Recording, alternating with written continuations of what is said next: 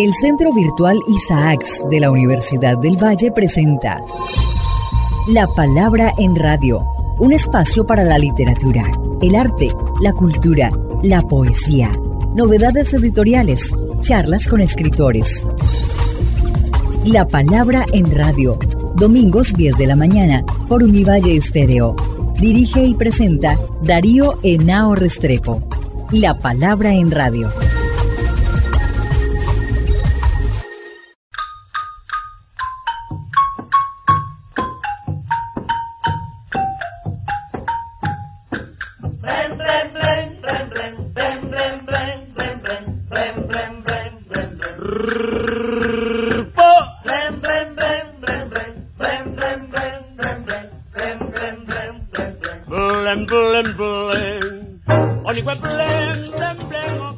Amables oyentes, como siempre, todas las mañanas de domingo aquí en nuestro programa La Palabra en Radio, un programa del Centro Virtual Isaacs de la Escuela de Estudios Literarios de la Facultad de Humanidades de la Universidad del Valle. Como les anuncié el domingo pasado, hoy tendremos la segunda parte de nuestra conversación con un invitado muy importante que ha estado aquí en el doctorado en estudios afro-latinoamericanos de la Facultad de Humanidades, Jesús Chucho García. Bueno, todos le decimos Chucho cariñosamente y él es un gran activista del movimiento afro-venezolano, afro-latinoamericano. Es un escritor e investigador, ha sido diplomático en África, en New Orleans. Y bueno, ¿qué lugar de América Latina, del Caribe, no conoce Chucho en función de este activismo? Y bueno, queremos hoy retomar algunos asuntos que me parecen de interés para nuestros oyentes. Y el primero, quizás lo has tratado en profundidad en el seminario, es el tema de la espiritualidad de origen africano, aquella que recibimos y que Manuel Zapata decía, y cada vez me convenzo más de que así es, tenía la razón, de que África había hecho muchos aportes a la humanidad, pero él decía, lo más importante es esa espiritualidad, esa manera de ver el mundo, lo que él llamaba la metafísica africana. Para que empecemos por ahí, mi querido Chucho. Bueno, muchas gracias, doctor, muchas gracias a la Universidad del Valle para una vez compartir con usted. Viendo el proceso de la trata, del sistema esclavista, de los sistemas carcelarios, de producción intensiva, caña de azúcar, haciendas de cacao, explotación de minas, etcétera, etcétera. La iglesia trató de doblegar. La iglesia fue cómplice, la iglesia católica, apostólica y romana fue cómplice en tratar de despojar del cuerpo, como era René ese mineral negro, la espiritualidad. Y la espiritualidad fue un foco esencialmente de resistencia. Si alguna forma permitió a las y los africanos y sus descendientes fue precisamente la espiritualidad como ese elemento esencial. Y lo vamos a ver cuando se dan los procesos de secuestro, captura y traslado de los Yoruba, ubicados en Nigeria, los Congo, ubicados entre Angola, República Democrática del Congo, República del Congo, hasta Gabón, así como la cultura de los Ewefon, así como también la cultura de los Efik y de los Efok. Esos fueron elementos esenciales de una resistencia. No que si bien es cierto Manuel Zapata habla ahí de la metafísica africana, yo creo que ese fue el impulso esencial, no solamente para la contemplación y esperando que viniera Shango y liberara a la gente, no. Eso se convirtió en un arma de lucha, por ejemplo, como fue el caso de Zumbi en lengua kimbundu, significa espíritu, y fue precisamente Zumbi quien se va a rebelar contra el sistema esclavista portugués y va a construir un quilombo. Y un quilombo también en lengua kimbundu es un pueblo, una población. Así yo lo pude certificar precisamente en un lugar que se llama Zumbe. Entonces allí Zumbi dos Palmares, que ha sido uno de los espacios libertarios, allí también se conservaron sus elementos religiosos, que luego se van a traducir en Umbanda, en Candomble, por poner dos ejemplos de las culturas de mayor significación en Brasil, pero también lo vamos a ver aquí en Colombia con otra variedad que es la variedad del palenque. Y lo mismo vamos a conseguir esa variedad en Cuba del palenque y igualmente en Panamá, en Venezuela fueron los cumbes, pero siempre ahí estuvo una conexión con el espíritu. Lo mismo, repito, en el caso de Si bien este es el caso de Zumbido Palmares, vamos a conseguir aquí el caso de Benco Biojo y de tantos otros y otras también, pero también vamos a conseguir en Venezuela al rey Miguel, a Miguel Jerónimo Guacamaya, que construyeron espacios libertarios extraordinariamente, pero siempre va una guía del ancestro africano. Posteriormente, y uno de los elementos de la espiritualidad triunfante, además como espacio, como lo fue la revolución haitiana, a partir del año 1791, se va a concretar en la independencia de Haití. Pero siempre fue ese hilo espiritual. Y ese hilo espiritual, bueno, se divide en dos mundos, el mundo visible y el mundo invisible, ¿entiendes? Donde, a pesar de que pero están siempre en la concepción africana de que los muertos no están muertos. Son en Fumbi, en lengua Congo, son Egungun, en lengua Yoruba, por poner dos ejemplos en específico. O el caso concreto en el vudú haitiano, cuando asesinan a Macandal, pero Macandal dice que bueno, que su espíritu va a quedar libre. Y en efecto eso luego lo va a tomar una mujer, una mambo, dentro de la estructura del vudú, que fue Cecil Fatima, que fue que estimuló a la rebelión de Toussaint Entonces eso, y que hoy en siglo XXI, en su tercera década, esas espiritualidades hoy estén vivas y que se hayan adaptado, por utilizar un término, ¿no? a las nuevas condiciones que le tocó vivir, pero Nzambi Mpungu sigue siendo el dios Nzambi Mpungu. Olodumare sigue siendo Olodumare. En el caso concreto de una de las espiritualidades poco difundidas, que es el Oefo, que en Cuba se conoce como la regla Bakua, Abasí es Abasí, que es el dios, y no hablar, por ejemplo, del vudú, Dambalá, por ejemplo. Son esos elementos de cómo hoy, pese incluso a toda la tecnología, todas las represiones que vieron, se mantienen y hoy le da fuerza a toda la humanidad. Como una vez dijera Wolso Jinka en el año 1994, dijo que para que el mundo se salvara, se tenía que entender todo lo que es Ifá. Ifá es la sabiduría. Y en Ifá hay un modo que dice, la sabiduría, el conocimiento está repartido en varias cabezas. Nadie es monopolizador de la verdad. Entonces todo esto te va dando todos estos elementos y que de alguna forma u otra nosotros lo vamos manejando. Igualmente cuando tú caminas. Cuando tú caminas, si tú no ves tu sombra, tienes que preocuparte. Preocúpate. si no la ves, no es que ahora tú vas a andar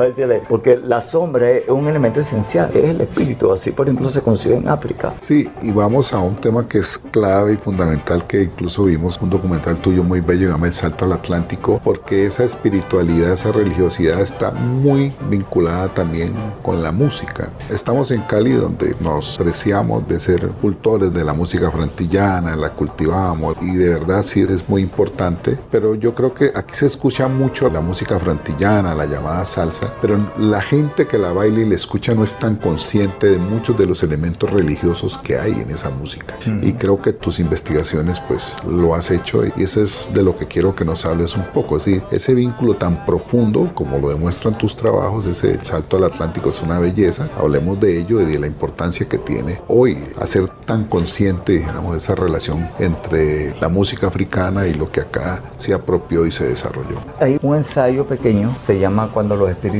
danza. Muchas veces la gente piensa que el trance es cuando tú vas a una sesión, bien sea de la regla Oshá, bien sea Palo Congo o bien sea Vudú. Aquí Cali que es muy salsosa. Cuando la gente está bailando salsa y la gente dice que se siente del carajo, yo me arriesgo a decir que está en trance, porque hay un cambio. Por ejemplo, aquí en Cali, en Caracas, en Puerto Rico, podríamos hablar de dos sentidos del baile, la danza, ¿no? Entonces, cuando la gente aquí está bailando salsa, es como se despejara de la realidad. Entonces, eso es lo que podríamos decir que hay como una especie de trance, bien sea bailando la cumbia, bien sea bailando el currulado, pero es un momento que tú te separas de esa realidad que tú en ese momento lo que quieres, bueno, como decimos por ahí, gozar, pero es tu cuerpo. Y entonces, que yo digo, es cuando el espíritu entra. Esa es una vía. Pero hay otra vía que es cuando ya son las iniciaciones en el campo de la religiosidad. En el caso concreto, vamos a hablar una de las más difundidas, que es la religiosidad sociedad yoruba, porque cuando la gente se inicia, cuando le van a montar el santo, una vez de eso, después tiene que presentarse ante el tambor. Y ante el tambor que se van a presentar, que son los tres tambores batá, illa y tótele o cóncolo, ¿verdad? Son tambores sagrados. Son tambores sagrados porque han sido tambores que han sido iniciados en el dios que se llama Añá y está dentro del tambor. Y quienes van a tocar ese tambor tienen que ser como una especie de babalao llamado olubata. Entonces se comienza a percutir si el golpe Changó, si el golpe de Yemayá o Atalá, etc.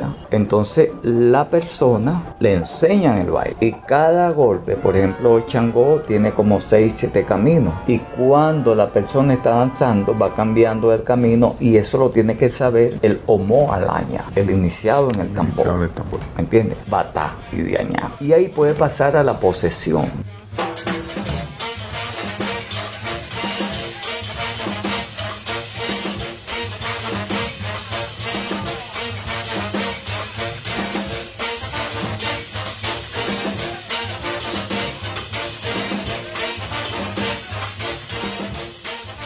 Por eso que del trance a la posesión es un momento corporal diferente.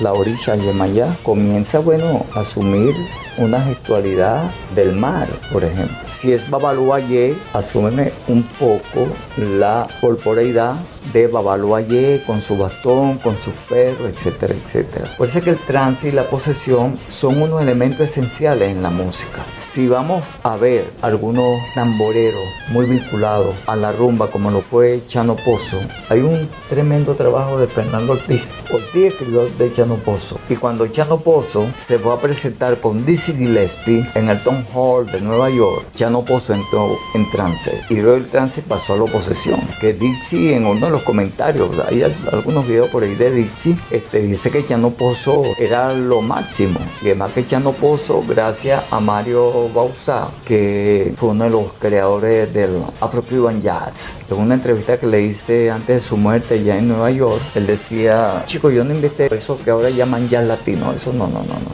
Esto es Afro-Cuban Jazz, que tuve una influencia en el beatbox y que cuando Chano entra, ¿verdad? Vamos a crear junto con Gillespie el B y el Bo, pero con la raíz africana. Entonces, un ejemplo de esa música, de verdad, es lo que va a ser Chano Pozo, porque Chano Pozo también estaba iniciado tanto en Congo como en Abacuá, e igualmente como Arsenio Rodríguez. Cuando Arsenio Rodríguez, que también nació en un cabildo Congo, él tiene una pieza que se llama Bruca Manigua.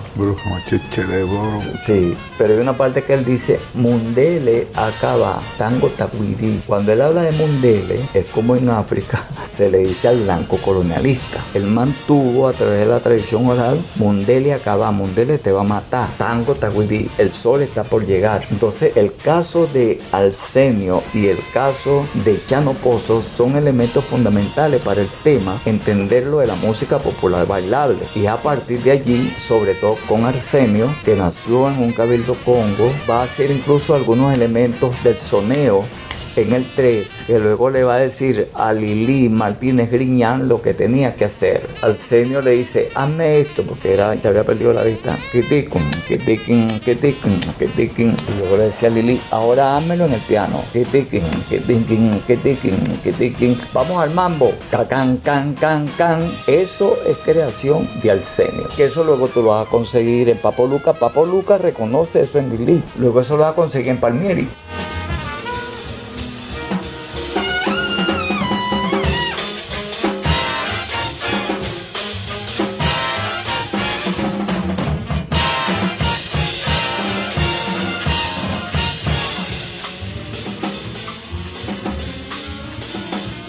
Y lo vas a conseguir en todos los salseros. Esos elementos de Arsenio. Hay que reescuchar Arsenio para entender ese tipo de soneo. Bueno, después ya lo demás, bueno, son lo que la gente va metiendo, el aprendizaje, combinar, por ejemplo, como hace Palmieri, que hace esos solos larguísimos. Pero Palmieri en su disco, que fue premio, Lucumí Macumba Voodoo, mira lo que hace Palmieri, Lucumí Macumba de Brasil y Voodoo, y donde tiene su famoso tema Colombia te canto. Pero cuando él intrompa allí con los tambores batá para el canto aosain, que es el orisha de la medicina tradicional. Entonces, en concreto, la música es un elemento esencial para el trance y la posesión. Y muchas veces cuando tú estás bailando, tienes que tratar de darte cuenta, o sea, cómo te sientes, cómo tú estás sintiendo. Y en ese caso que yo digo que ya tú no eres tú, es el espíritu, que no sé de dónde, pero un espíritu porque tú ahí tienes una transformación. Bueno, aquí hemos bailado hasta el cansancio, como en Venezuela, a Celina y Reutilio, que viva Changó, hemos bailado los iraquere, que es clave para entender mucho de esto que tú estás comentando. Y pues lo que te quiero decir es la importancia que eso está teniendo y va creciendo hoy, es hacer conciencia de lo que hay ahí, de esa espiritualidad, sobre todo en la música que es tan próxima, dijéramos, a estos pueblos. No podría decir que los caleños viven es para bailar, como los seguramente los venezolanos, los caribeños. La danza es fundamental,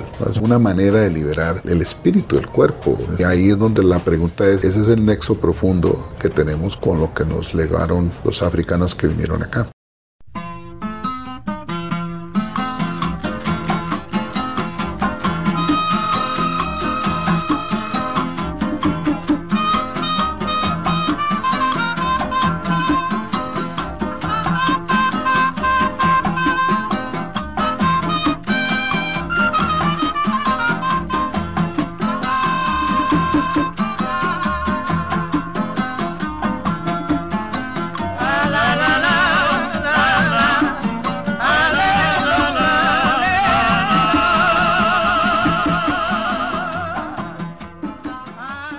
Fíjate, el mismo Tite que... Ah, ese es otro. Mina, porque Mina creo que está haciendo su trabajo... Sobre el Tite Curé, sí. Sobre el Tite Curé. Porque Tite también va a reivindicar la parte indígena, sobre todo también con el tema Anacaona. Anacaona el areito de Anacaona, el baile de Anacaona. Y eso es esencial. Es decir, cómo podemos hacer todas estas combinaciones y cómo eso también se va a generar con algún tipo de bebida espirituosa, ¿me entiendes? En Congo era, por ejemplo, y sigue siendo el malafu, que es una bebida muy especial también para entonar el cuerpo, para la espiritualidad. O en Brasil, viviste mucho tiempo en Brasil, la cachaza. La cachaza. Es decir, y en línea general en el Caribe es el ron pero un poco para entonar, para calentar el cuerpo. Aquí tenemos el biche, aquí sí, aquí no. te tocan los marimberos, la gente sí, no hay biche. Entonces eso hay que verlo, en música, danza, posesión, espiritualidad, hay que verlo como un sistema, eso no hay que verlo aislado. Todo eso está conectado y está conectado al mundo de la espiritualidad. Bueno, estamos llegando al final de nuestro programa, se nos queda en el tintero y seguramente hacemos un tercero, les aviso, antes de que Chucho deje Cali, unos 3, 4 días se va de Cali, va a seguir viniendo a Colombia y seguramente a Cali. Nos quedan pues muchas cosas por hablar y quizá una temática, Chucho, que creo que es clave con Gary Domínguez que conociste, que tiene la casa de Gary, un templo. Vamos a trabajar mucho el tema de la espiritualidad de origen africano en la llamada salsa, en la música frantillana, que eso pues tiene tela para cortar enorme y en el que tú tienes un conocimiento pues privilegiado porque además has trabajado mucho con músicos de nuestro Caribe, Venezuela, de Colombia. Eres, puedo decirlo, un hombre muy musical. Como decía Lorca de los neoyorquinos negros, cuando llevas la música en los bolsillos, eres demasiado musical. Entonces te agradezco muchísimo haber estado acá y nos queda pendiente ese próximo programa. Bueno, muchísimas gracias a todos ustedes. Bueno, espero volver pronto para seguir profundizando estos conocimientos.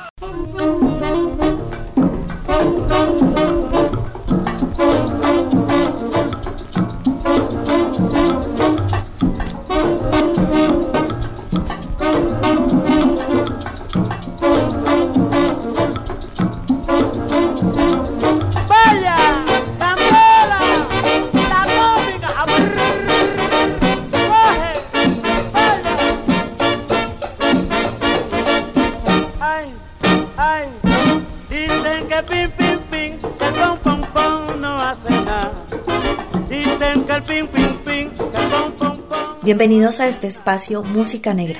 Hoy nos acompaña el músico y percusionista Luciano Pozo González, conocido como Chano Pozo. Nació en La Habana el 7 de enero de 1915, pertenecía a la Sociedad Secreta Bacua, de ahí se explica el dominio perfecto que tuvo con los tambores propios del rito, además tenía la costumbre de tocar ritos sagrados en sus congas, así como de cantar temas abacuás y yorubas Chano era hermano del famoso trompetista Félix Chapotín. En la década de los 40, Chano trabajó junto a figuras de la talla de Charlie Parker, Dizzy Gillespie, siendo con Dixie cuando popularizó el conocido tema de Manteca. Cuando Hitler salió huyendo, hasta Japón no paró, pero a poquito rato en mi mito se mató. Los conceptos del género musical Bob que creó Chano Pozo da la unión entre el jazz y la música cubana, lo que permite contextualizar la aparición del jazz afrocubano como parte de la revolución del Bob. Esto se da el 29 de septiembre de 1947, con el histórico concierto de la orquesta Gillespie Pozo en el Carnegie Hall de Nueva York, ese mismo año se grabaron algunas de las más importantes composiciones de Pozo dentro del género Manteca, Cubana B, Cubana Bob, Algo Bueno, entre muchas otras.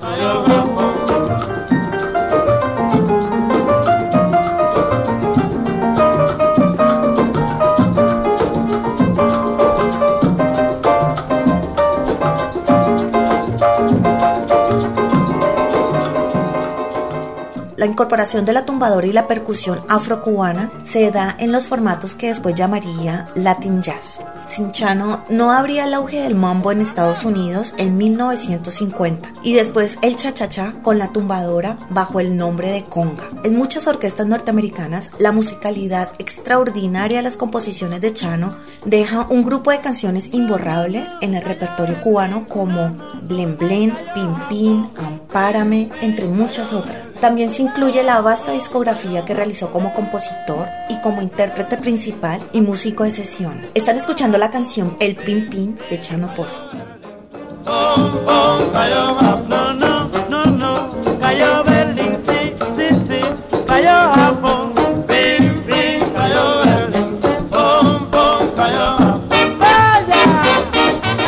Quien les habla Darío Venado Restrepo, la productora general Chile Isabel Mosquera. Les deseamos un buen resto domingo y los esperamos aquí la próxima semana en la 105.3 de la FM Univalle Estéreo en La Palabra en Radio.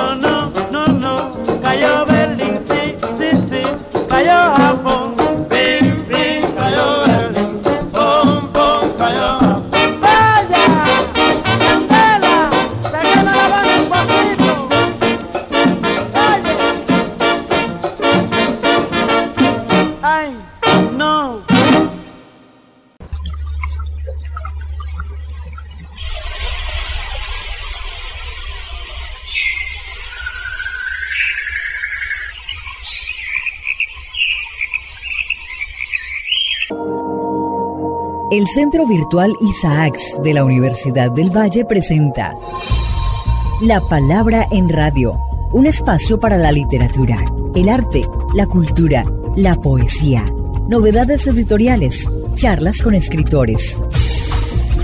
La Palabra en Radio, domingos 10 de la mañana por Univalle Estéreo. Dirige y presenta Darío Enao Restrepo.